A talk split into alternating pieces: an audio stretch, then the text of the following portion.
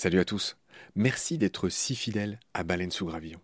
Je viens vous cueillir une minute, pas plus, avant le début de votre épisode pour vous proposer tout simplement de nous soutenir. Offrez-nous une minute au moins de votre temps. Vous savez qu'on est gratuit, sans pub et disponible pour tous sur toutes les applis d'écoute. Clairement, on a besoin de votre aide pour continuer à vivre. Et il y a plusieurs moyens simples de nous aider. 1 vous pouvez nous faire un don unique ou récurrent, quelques balles par mois, quelques euros par mois, euh, sur les liens indiqués dans le descriptif de cet épisode sur Eloasso ou sur Tipeee notamment, il y en a d'autres. 2. Vous pouvez installer le moteur de recherche Lilo au lieu d'utiliser Google qui vous exploite, vous le savez. Et le résultat, c'est que euh, chaque recherche génère ce qu'on appelle des gouttes et pour nous, c'est des petits sous. Voilà. Pour vous, en plus, c'est gratuit. Donc, c'est pas difficile. Encore une fois, tous les détails sont dans le descriptif de cet épisode. Moi et plusieurs membres de l'équipe de BSG, on propose maintenant des fresques de la biodiversité, on propose des conférences.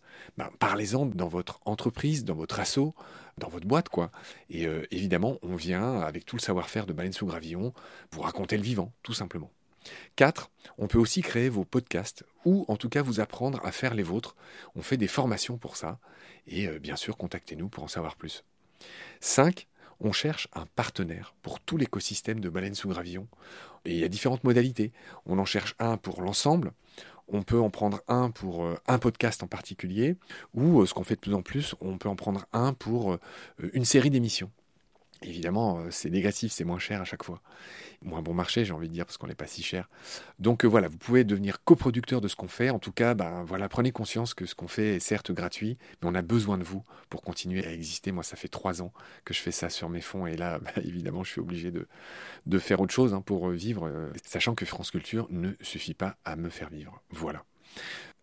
Pour nous joindre, c'est simple, contact at baleinesougravillon.com. Tous les détails sont dans le descriptif de l'épisode. Je vous laisse maintenant retrouver l'épisode du jour. Je vous dis merci, salut, à bientôt.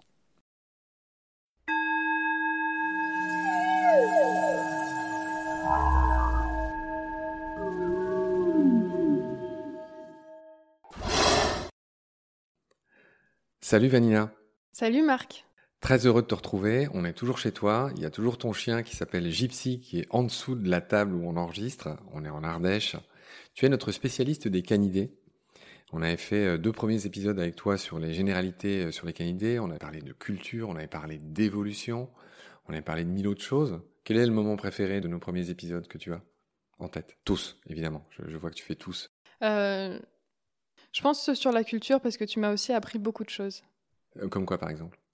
Comme euh, sur Le loup des steppes. Steppenwolf. Je ne connaissais pas ce livre. Oui. Petit hommage à ta maman qui est allemande et à qui j'ai le plaisir de parler en allemand. Une autre joie du lieu. Bref, on va enchaîner sur euh, des espèces cette fois-ci, un peu comme on avait fait pour notre grande saga sur les rapaces. On va parler, on va mettre le focus sur chacune des espèces. Notre but à toi et à moi, à travers ces podcasts et aussi à travers tes beaux articles que tu as écrits sur le site Baleine sous Gravillon, c'est d'éclairer sur des canidés méconnus. Et à ce titre, on va commencer par le dôle. Euh, le dôle, c'est un chien sauvage d'Asie, je vais le dire comme ça. Euh, son nom s'écrit D-H-O-L-E. Et je vais te laisser nous le décrire. Je vais juste préciser son nom scientifique. C'est Cuon alpinus, bizarrement. Le chien des Alpes. C'est son nom scientifique à la base. Alors à quoi il ressemble, Vanina? Alors le dol ressemble à un chien roux aux oreilles rondes, mais ce n'est pas un chien puisqu'il ne fait même pas partie du genre Canis qui rassemble les loups, les chiens, les coyotes et le chacal doré. Mais c'est quand même un canidé lupoïde, c'est-à-dire qui ressemble au loup, et c'est aussi un des grands canidés qui forment de grandes meutes comme le loup ou le lycaon. D'accord, ok, merci de nous avoir reprécisé ça. Donc effectivement, c'est pas un canis, c'est un cuon. Donc on sent qu'il est très différent. Il suffit de voir sa tête. Hein. Effectivement, il a vraiment pas une tête de loup. Enfin, j'invite celles et ceux qui nous écoutent à aller voir à quoi il ressemble. Donc, comme je l'ai dit au début, le dôle, il est originaire d'Asie du Sud et de l'Est, et malheureusement, il a disparu à 75% de son ère historique qui comprenait jusqu'au Moyen-Orient. Exactement. Par contre, bonne nouvelle, il est revenu au Bhoutan, où il était historiquement empoisonné à la strychnine. D'accord, donc euh, il y a des petits signes d'espoir, mais bon, quand même, euh, son territoire, euh, on va dire, historique, s'est réduit à peau de chagrin. tu l'as dit à demi-mot tout à l'heure, les dôles forment des meutes, ils font partie de ces grands canidés, c'est ce qu'on avait vu dans les premiers épisodes auxquels je renvoie celles et ceux qui nous écoutent. On avait vu que les grands canidés avaient tendance à former des meutes parce que l'union fait la force, parce qu'ils peuvent chasser des proies qui sont plus grosses qu'eux, L'union fait la force, c'est exactement ça, à l'inverse des petits renards qui mulottent, euh, qui sont plus solitaires et qui peuvent se permettre de choper des proies plus petites. Alors parle-nous un peu de la vie des dôles.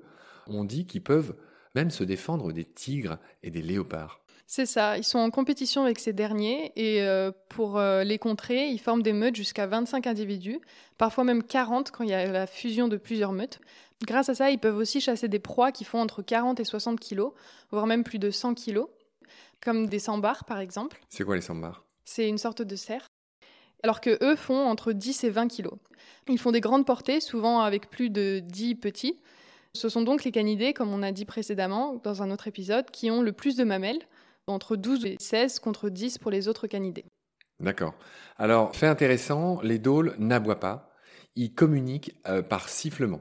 C'est ça, ça leur permet de communiquer dans les environnements très denses dans lesquels ils vivent, notamment en Inde.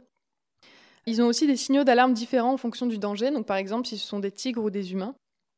Toujours dans la communication, mais cette fois visuelle, ils remuent la queue tout comme les chiens pour accueillir un membre de la meute ou pour inviter au jeu. Et pour la communication olfactive, ils déposent tous leurs excréments au même endroit, ce qui forme des latrines. Des WC collectifs, en d'autres termes. Un peu comme les blaireaux chez nous d'ailleurs. Oui. Alors, tu dis que l'eau est très importante pour les dôles. Qu'est-ce que tu entends par là? En fait, ils leur servent à chasser puisqu'ils vont pousser leur proie jusque dans l'eau et là, ils vont pouvoir les attraper plus facilement. Ils vont aussi placer leurs terriers dans lesquels ils vont élever leurs petits près de points d'eau. J'imagine pour des questions de boire, tout Oui. simplement. Ouais, d'accord. Tu dis que les territoires des dôles sont plus petits en général que ceux des loups et des lycaons. Pourquoi ces territoires sont plus petits? Comment on explique ça? Alors pourquoi, je sais pas. Mais c'est de manière assez flagrante, c'est-à-dire que euh, chez le dol, on va observer des territoires entre 20 et 100 km. Contre euh, le loup gris, par exemple, en Pologne, il y a une étude qui a montré qu'ils avaient des territoires de 200 km. Et chez le lycaon, c'est même jusqu'à 380 km en Afrique du Sud.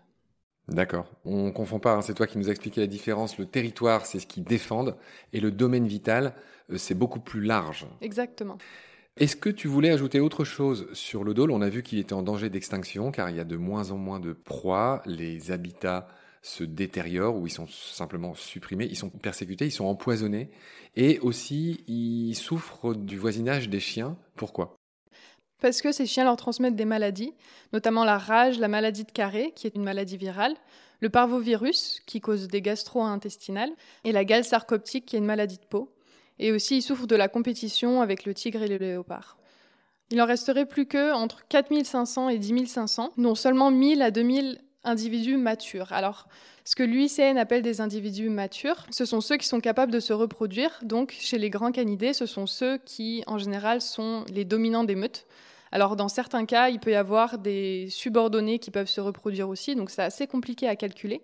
Mais donc, on estime qu'il resterait entre 1000 et 2000 individus capables de se reproduire. Or, la limite pour considérer une espèce en danger d'extinction, c'est en dessous de 2500 individus capables de se reproduire. D'accord, donc ça sent le sapin pour le dôle. Ça sent aussi le sapin pour moi, puisque de manière anecdotique et rigolote, c'est un peu grâce au dôle qu'on se connaît, toi et moi. Est-ce que tu peux rappeler pourquoi? Exactement, c'est parce que dans les épisodes avec Jean-Michel Bertrand, tu avais parlé du dôle en disant que c'était des chiens où ils retournaient à l'état sauvage. Et donc j'ai envoyé un petit message sur Instagram à l'équipe de Baleine sous Gravillon pour euh, rappeler que ce n'était pas un chien retourné à l'état sauvage, mais que c'était une espèce à part entière. Et c'est là que tu m'as proposé d'écrire des articles sur les canidés. Voilà, tu vois, une fois que j'ai bu toute ma honte, bah, je me suis dit, bah, cette fille qui a l'air de tellement s'y connaître, bah, pourquoi elle viendrait pas exposer sa science chez nous au lieu de m'arracher les yeux euh, par message Je plaisante évidemment. Je rappelle que tu as écrit 20 articles pour nous et que c'est par ce biais que tu es arrivé à ce micro. Je renvoie toutes celles et ceux qui nous écoutent à ces beaux articles sur le site Baleine sous Gravion où il y en a par ailleurs des centaines d'autres. On va enchaîner après le dôle. Vanina, on va parler du lycaon. Lycaon pictus de son petit nom scientifique ou le loup pin c'est un autre de ses noms, le lycaon. Alors, où est-ce qu'on le trouve? Alors, on se doute qu'il est en Afrique cette fois-ci, le lycaon, où il en subsiste malheureusement, pareil, pas Bézef, pas beaucoup. Est-ce que tu peux nous dire les zones où on le trouve? On le trouve surtout en Afrique australe, donc c'est-à-dire au sud de l'Afrique, comme par exemple l'Afrique du Sud ou euh, le Botswana, Ouais. et aussi en Afrique de l'Est. Et il pourrait y avoir quelques populations en Afrique de l'Ouest, mais euh, qui sont virtuellement éteintes. C'est-à-dire qu'il reste trop peu d'individus pour que les populations puissent euh, perdurer. Ouais, malheureusement, les populations de lycaon euh, diminuent, euh, si j'ose dire, à vue d'œil. La particularité du lycaon, c'est vraiment quelque chose que j'aime beaucoup chez cet animal. On en parle sur notre site, on a fait d'autres articles là-dessus, c'est qu'ils s'occupent de leurs vieux et de leurs blessés. Oui, en effet, parce que euh, ces vieux et ces blessés peuvent servir à garder les petits notamment. Et ce sont des animaux très sociaux qui peuvent avoir des meutes qui varient de 2 à plus de 40 individus, même si ce chiffre peut beaucoup varier en l'espace d'un an. Il peut y avoir aussi des conflits entre meutes voisines et qui sont parfois mortels. Et euh, ces grandes meutes leur servent à chasser des animaux, euh, donc parfois aussi petits que des lièvres ou des dik mais parfois aussi grands que des koudous ou des élans. Alors, élan avec un D à la fin, à ne pas confondre avec les élans qu'on trouve plutôt euh, dans l'hémisphère nord. Oui, les élans septentrionaux, là, avec leurs gros museaux. Donc, tu as prononcé le mot de dik qui est un bovidé. C'est un des plus petits du monde. Et ce qui est drôle, c'est que l'élan, avec un D, comme tu l'as bien dit, c'est un des plus grands du monde. Donc, mhm. effectivement, là, on a l'éventail de leur proie, d'accord? Le problème des licarons, c'est que comme beaucoup de canidés, ils s'attaquent parfois au bétail, ça leur coûte cher. Oui, ça cause de gros conflits avec les populations locales qui ont tendance à les exterminer. Et c'est une des causes principales de leur disparition. Oui, en Afrique, euh, une des coutumes, malheureusement, c'est de mettre des carcasses empoisonnées et bien souvent, c'est fait pour éloigner des lions ou pour se débarrasser de lions. Et c'est souvent les charognards que sont parfois les lycaons qui en souffrent, hein, comme les mhm. vautours, par ailleurs, on l'avait vu dans d'autres épisodes. Euh, tu dis aussi que les lycaons, ils sont malins. En gros, ils se frottent pas trop, justement, aux lions dont on vient de parler. Donc, ils évitent les zones où il y a une très forte densité de proies. Exactement. Ils sont en grosse compétition avec les lions, souvent au bénéfice des lions, justement. C'est-à-dire que dans les régions où il y a le plus de lions, alors il y a moins de lycaons. Alors, tu parlais de cette compétition avec les lions. Les lycaons sont d'excellents chasseurs qui souvent usent leur proie au physique, ils les poursuivent euh, pendant très longtemps et la proie souvent s'effondre de fatigue et c'est un peu comme euh, les loups, parfois la proie est dévorée vivante encore. C'est ça, c'est aussi le cas pour les dols ou pour euh, d'autres canidés dont on parlera plus tard. Alors c'est pas tant qu'ils prennent pas la peine d'abattre la proie, c'est qu'ils en ont pas besoin. Enfin ça paraît assez cruel, ça n'arrange pas leur image. C'est aussi pour éviter de perdre du temps Surtout que les lycaons se font souvent voler leur proie par des lions ou des hyènes. Ouais, ouais, ouais, d'accord. Alors, les meutes de lycaons sont immenses. C'est combien d'individus euh, à peu près? C'est de 2 à plus de 40 individus, en moyenne une vingtaine. On avait parlé des handicapés, du fait que les handicapés et les blessés sont nourris. Il y a une contrepartie, ils s'occupent des jeunes, euh, pas toujours d'ailleurs, etc. Mais donc ce sont des animaux extrêmement sociaux et qui dit animaux sociaux dit hiérarchie. Exactement, il y a un couple dominant qui vit avec des subordonnés. Alors en général, les subordonnés, ce sont des membres de leur famille. Comme on l'avait expliqué au premier épisode, chez eux, il y a plutôt un sexe ratio à la naissance biaisé vers les mâles, puisque ce sont les mâles qui vont plutôt euh, aider à élever les prochaines portées. Et donc ce sont les femelles qui se dispersent et elles restent parfois en sous-groupe entre sœurs. Dans certains cas, les subordonnés peuvent se reproduire dans certaines grandes meutes. D'ailleurs, euh, pour l'organisation de la meute, il y a une étude de 2017 qui a observé dans une population au Botswana que les lycaons utilisent des éternuements pour voter. En effet, au moment d'aller chasser, les individus vont se mettre à éternuer afin de voter. Et on observe qu'à partir d'un certain nombre d'individus qui ont éternué, c'est toute la meute, même ceux qui n'ont pas éternué, qui partent chasser. Autre fait intéressant, c'est qu'on observe que tous les individus n'ont pas le même poids. C'est-à-dire que si c'est un des individus dominants qui a éternué le premier, le seuil à partir duquel toute la meute part chasser est plus faible. C'est-à-dire que plus le monsieur il est important dans sa meute, euh, plus sa voix compte, quoi. Exactement. Ok. Alors voilà, on va finir sur nos derniers détails concernant le lycaon. Tu dis que les lycaons ont des pelages qui sont uniques à chaque individu. On pense qu'ils se reconnaissent entre eux, notamment grâce à cette signalétique. On va dire ils n'ont pas les taches aux mêmes endroits, etc. Hein, c'est un mélange de taches blanches, noires et plus ou moins brunes, les lycaons. C'est le seul canidé qui n'a pas d'ergot aux pattes avant signe distinctif. Et tu finis en donnant quelques chiffres que je vais te laisser nous partager. Alors, je parlais plutôt des populations dans l'Afrique de l'Ouest qui sont virtuellement éteintes. En effet, il resterait que 70 individus. Et euh, concernant les individus matures, c'est-à-dire ceux qui sont capables de se reproduire, il n'en resterait que 1400 aujourd'hui. Dans toute l'Afrique, hein, dans le monde entier en fait. Oui et 6700 euh, individus en tout. Il y a eu une diminution de 17% des effectifs entre 1997 et 2012. Bon, ça c'est un peu un arbre qui cache la forêt. Enfin, les lycaons, ils ont pratiquement été exterminés d'un facteur 100 euh, euh, depuis un siècle. Enfin, pour faire simple, comme la plupart des animaux africains mhm. d'ailleurs. Très bien. Voilà ce qu'on pouvait dire sur le lycaon. On va enchaîner sur un de nos chouchous à tous les deux. On va enchaîner sur le dingo. Alors le dingo, là pour le coup, j'avais un peu raison. C'est un chien initialement domestique qui est retourné à l'état sauvage, c'est ça? Exactement. Il est arrivé en Australie il y a entre 3500 et 5000 ans, mais il est aussi présent en Asie du Sud-Est. Alors en arrivant en Australie, ça a été un peu une catastrophe puisqu'il a provoqué la disparition du thylacine et du diable de Tasmanie sur le continent australien. Le thylacine, c'est le loup marsupial. C'est une célébrité. Hein. il y a les cryptozoologues qui le connaissent bien. Ça ressemble pas vraiment à un loup. Euh, ça ressemble plutôt à un mini tigre avec une gueule allongée comme celle d'un loup. Voilà, c'est ça qu'on appelle le thylacine. Exactement. Mais aujourd'hui, le dingo est beaucoup plus important et beaucoup plus bénéfique à la biodiversité australienne puisqu'il est devenu le prédateur apex. Et par exemple, il mange les lapins qui ont été introduits en Australie et qui causent de gros dégâts sur la biodiversité locale. Et il limite aussi les populations de renards et de chats qui s'attaquent aux marsupiaux locaux. Alors, le dingo, il ressemble un peu, on va dire, par sa couleur au fameux dôle, mais il y a des variations. Hein. Il y en a des blancs, il y en a des presque noirs, les dingos. C'est ça, il y en a des, des blancs, des noirs et des noirs et feux. Mais sa couleur, on va dire normale, c'est plutôt beige, on va dire. Voilà, sable. Sable, ouais, bien vu. Tu me dis qu'il y a des débats sur son nom scientifique au dingo. D'ailleurs, on l'a pas donné son nom scientifique. Et eh bien justement parce que c'est un peu compliqué. Il y en a qui le considèrent tout simplement comme un chien. Donc dans ce cas, son nom c'est Canis lupus familiaris. Il y en a qui considèrent que c'est une sous-espèce du loup, donc Canis lupus dingo. Et d'autres qui considèrent que c'est une espèce à part entière, donc Canis dingo. L'avantage, s'il est considéré comme une espèce à part entière, c'est qu'il peut vraiment être protégé en tant que tel alors que s'il est considéré comme chien, il peut facilement être abattu par les fermiers locaux. D'accord. Tu dis que le dingo, il se reproduit qu'une fois par an. Ça, en effet, c'est vraiment un marqueur du chien sauvage, hein, parce que nos chiens, entre guillemets, domestiques, ils peuvent se reproduire plusieurs fois par an, n'importe quand. C'est ça. Après, il a d'autres caractéristiques euh, par rapport au chien, c'est-à-dire qu'il a des canines et des carnassières plus grosses, il est aussi strictement carnivore, alors qu'on observe que chez les chiens errants, ils vont se nourrir plutôt de déchets humains et donc ils peuvent digérer l'amidon, ce qui n'est pas le cas chez le dingo. Il y a aussi l'élevage alloparental, c'est-à-dire que plusieurs individus vont s'occuper des petits, pas seulement la mère. Encore une notion de couple dominant. C'est ça. Donc le couple dominant qui est le seul qui peut se reproduire. Aussi un petit fait euh, intéressant quand on va en Australie pour reconnaître si les pistes, euh, c'est-à-dire les traces qu'on observe sont celles de dingo ou de chien. C'est-à-dire que les dingos vont faire des pistes parfaitement droites, comme les loups, alors que les chiens vont beaucoup plus se déplacer en zigzag. Alors, parlons un peu de la Dingo Fence, qui est une des plus longues barrières du monde, qui a été construite pour se prémunir des dingos.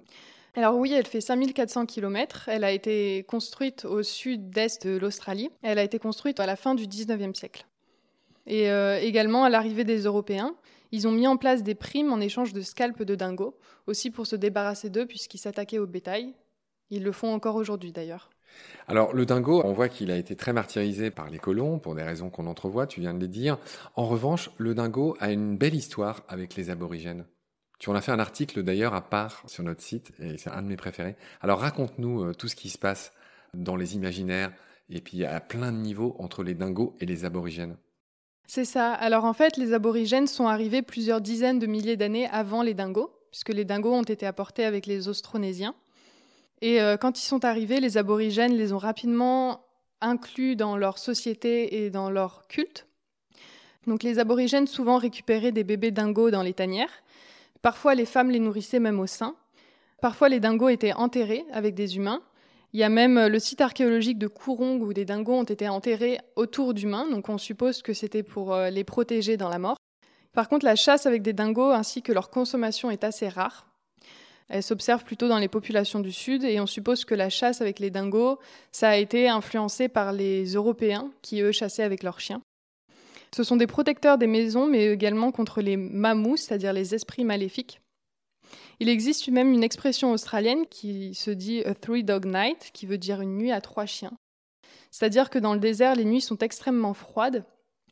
Et pour se réchauffer, il avait besoin d'un feu, mais aussi de chiens. Et donc, une nuit à trois chiens signifie que un ou deux chiens n'étaient pas suffisants pour se réchauffer. Oui, donc euh, tu dors et en guise de couverture chauffante, tu as un chien d'un côté et un chien de l'autre, une sorte de sandwich de chien, quoi, pour te tenir chaud. D'accord.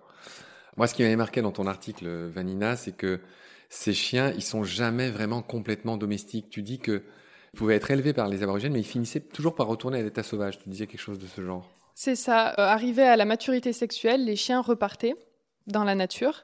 On comparait ça avec les jeunes hommes qui euh, quittaient le village pour des rites euh, d'entrée à l'âge adulte. Des rites initiatiques. C'est ça. Ouais. Alors ça, on va le dire souvent dans nos épisodes, Vanina, il y a des gros problèmes d'hybridation avec les chiens domestiques, puis aussi des races très connues qui ont été, entre guillemets, euh, créées à partir de dingos. C'est ça, en croisant des dingos avec des chiens européens, on a créé le bouvier australien et le kelpie australien. Ouais. Ok, bon, voilà ce qu'on pouvait dire sur le dingo. On va enchaîner sur euh, un autre euh, canidé, bah, pour le coup beaucoup moins connu que ceux qu'on a dit. C'est le chien chanteur de Nouvelle-Guinée. Comme son nom l'indique, c'est un chien qui chante. Qu'est-ce que ça veut dire? C'est-à-dire qu'en fait, il hurle un peu comme un loup. D'ailleurs, ça a les mêmes fonctions que pour le loup, c'est-à-dire de euh, délimiter le territoire et de communiquer entre les individus de la meute. Mais la différence, c'est que on observe des variations dans les vocalises qui s'approchent des chants de baleines. C'est un chien donc, qui se trouve bien sûr en Nouvelle-Guinée et qui est très proche du dingo. Certaines études supposent que euh, le dingo serait d'ailleurs euh, issu du chien chanteur. D'accord. Donc chien chanteur, donc tu dis qu'il ressemble au dingo, tu dis qu'il est euh, isolé des chiens domestiques depuis très longtemps, depuis 5 à 10 000 ans à peu près. Tu dis qu'il préfère vivre presque dans les montagnes Oui, d'ailleurs il est très adapté aux hautes montagnes. C'est comme le dingo, ça fait à peu près 5000 ans qu'il est retourné à l'état sauvage. Et en si peu de temps, il s'est vachement adapté puisqu'il a des articulations et une colonne vertébrale très souple qui lui permettent de grimper et de sauter comme un chat. Tu veux dire qu'il est capable de grimper aux arbres? Oui. Ah c'est un des rares canidés qui est capable de grimper aux arbres. D'accord, ah oui, un peu presque comme des félins. Lui aussi, il y a des débats qui occupent les scientifiques concernant son nom. Oui, exactement comme le dingo. Alors certains considèrent que c'est une espèce à part entière, d'autres que c'est un chien, donc Canis lupus familiaris, et d'autres considèrent que c'est une sous-espèce du dingo. Donc dans ce cas, ce serait Canis dingo alstromi. Tu parles d'un mot euh, rigolo et intéressant, le kleptoparasitisme avec les harpies en Nouvelle-Guinée. Que sont les harpies? Qu'est-ce que le kleptoparasitisme?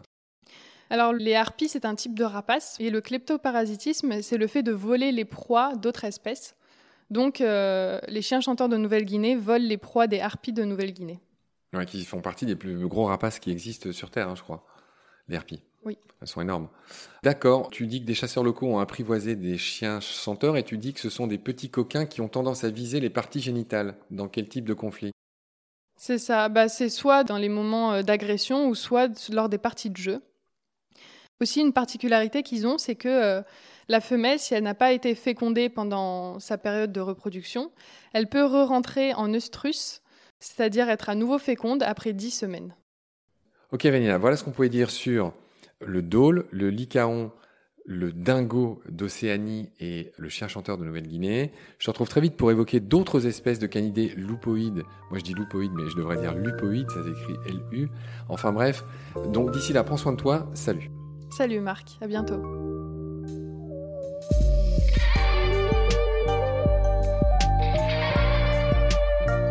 C'est la fin de cet épisode.